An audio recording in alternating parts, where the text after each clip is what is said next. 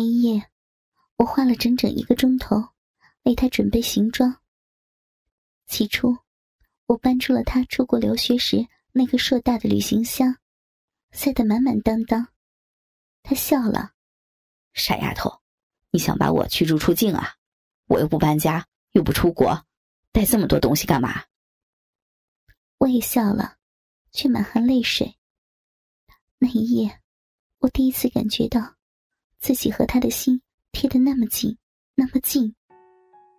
听着袁明咚咚有力的心跳，我湿得一塌糊涂。我们吻在一起，长长的、长长的吻。我有些眩晕，对短暂分别的忧虑，以及地震的惨烈给我的震撼，使我想紧紧的握住小别前的每一分每一秒。他的呼吸也越来越急迫。他急不可耐的翻到我的身上，有些暴力的扯开我的外衣和文胸，亲吻抚摸着我的双乳。在他猛地含住我乳头，用力吸吮的那一刻，我感觉自己似乎来了高潮。强烈的快感从紧缩的小臂和子宫瞬间弥漫全身。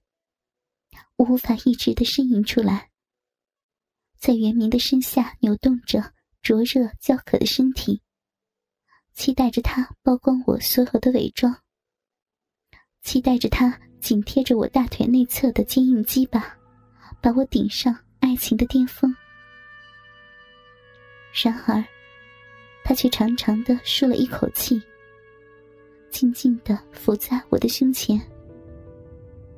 我有些诧异的捧起他的脸，他的眼里依然燃烧着爱的渴求，但目光却变得柔和。他轻轻吐了一口气，小声的说：“小心，我爱你，现在就想要你。”我点点头，幸福像浓酒，早已浸透了我的全身，我的全部。等我回来，等我回来，你搬到我这里来住吧。我捧着他的脸，甜蜜的点了点头。然后，我们静静的拥抱着，亲吻着，没有太多的倾诉，没有缠绵，只是那样静静的拥抱在一起。黎明悄悄来临，我们就这样相拥着睡着了。十四日早九点，是医疗队出发的时间。我像往常一样来到医院。其实，我早已无心关注自己的业绩。我只是想目送亲爱的袁明出发。我已经劝说他在从四川回来之前，不对任何人公开我们的恋情。在我心里，始终下不了决心，让他的同事。知道我和他的关系，尤其是那些占过我便宜的人，我担心这对他的前程不利，更担心由此给袁明带来情感的伤害。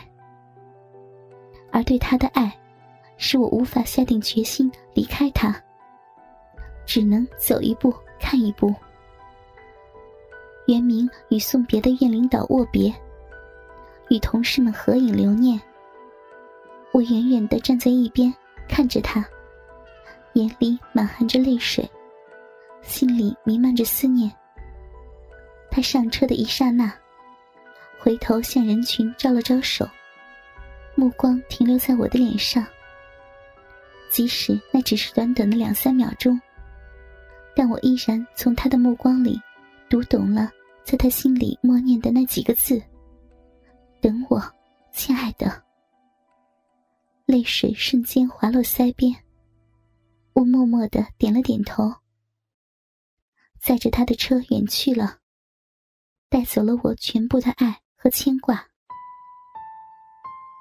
初到汶川，因为通讯线路的问题，我们的联系很少，电话也经常打不通。但他会用手机记录一些自己的工作和生活的照片，用彩信发给我。他说他的工作很忙，但他每天都会抽时间记录下自己在汶川的点点滴滴。说这里生活艰苦，工作很累，但他很庆幸自己的选择。说这些日子会是他人生最值得珍藏的经历，让他体验了生命的宝贵，让他坚定了做医生的决心。那些天，我每天坐在电视机前，试图从持续不断的报道中找到他的身影。看到他的工作和生活的真实场景，袁明给我的爱，是我一生的财富。而他对生命的爱，也改变了我对医生行业的偏见。我相信，自己所经历的某些遭遇，并不完全是社会和强奸者的责任，也是自己的功力，助长了这个毒瘤的滋生。我曾试图摆脱。却没有足够的勇气，放弃自己设定好的人生规划。为了圆明，我已经别无选择。日子一天天的过去，每一天似乎都度日如年，每一天都在对他的思念中度过。不止一次，梦见我和他做爱，在宽广无边的草地上。在碧波荡漾的湖面上，醒来时，眼角流淌着泪水，小臂一片湿漉漉。六月十六日晚上十点，我正心不在焉的捏着遥控器，不停的换台。门铃忽然响了，透过门镜看去，我惊呆了。门外站着的居然是袁明。拉开门。他张开双臂，用力扑过来，紧紧的把我抱在怀里。我抑制不住自己的情绪，大声的哭了起来。他紧紧的抱着我，我们滚翻在沙发上，焦灼的寻找着对方的嘴唇、舌头，贪婪的互相亲吻，互相吸吮，互相抚摸，互相纠结在一起。爱在我的两腿间燃烧，渴求的饮水溢出我的小臂。我的双腿攀住亲爱的他，用滚烫的体温向他传递我的思念和期待。他有力的双臂环绕着我，灼热的双唇掠过我的脸颊、我的脖颈、我的前胸，在我的双乳间舔舐、吸吮。我两腿间的小臂，已如春水泛滥。敏感的乳头，在他舌尖膨胀挺立。爱的荷尔蒙弥漫在整个房间。他的唇，他的舌，他的手，他的腿，和我的缠绕在一起。我的身体在他的激吻和抚摸下，融化成一团柔软而炙热的火焰。他粗重的喘息在我耳边回响，像疾风掠过草原，轰轰作响的欲望淹没了我。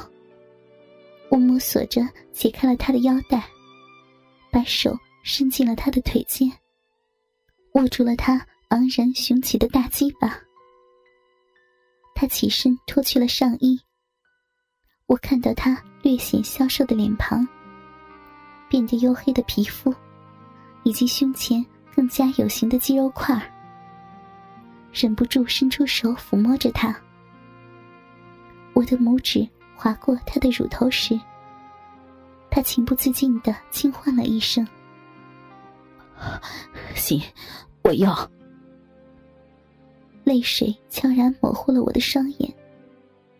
我点点头，万种柔情在胸中摇曳。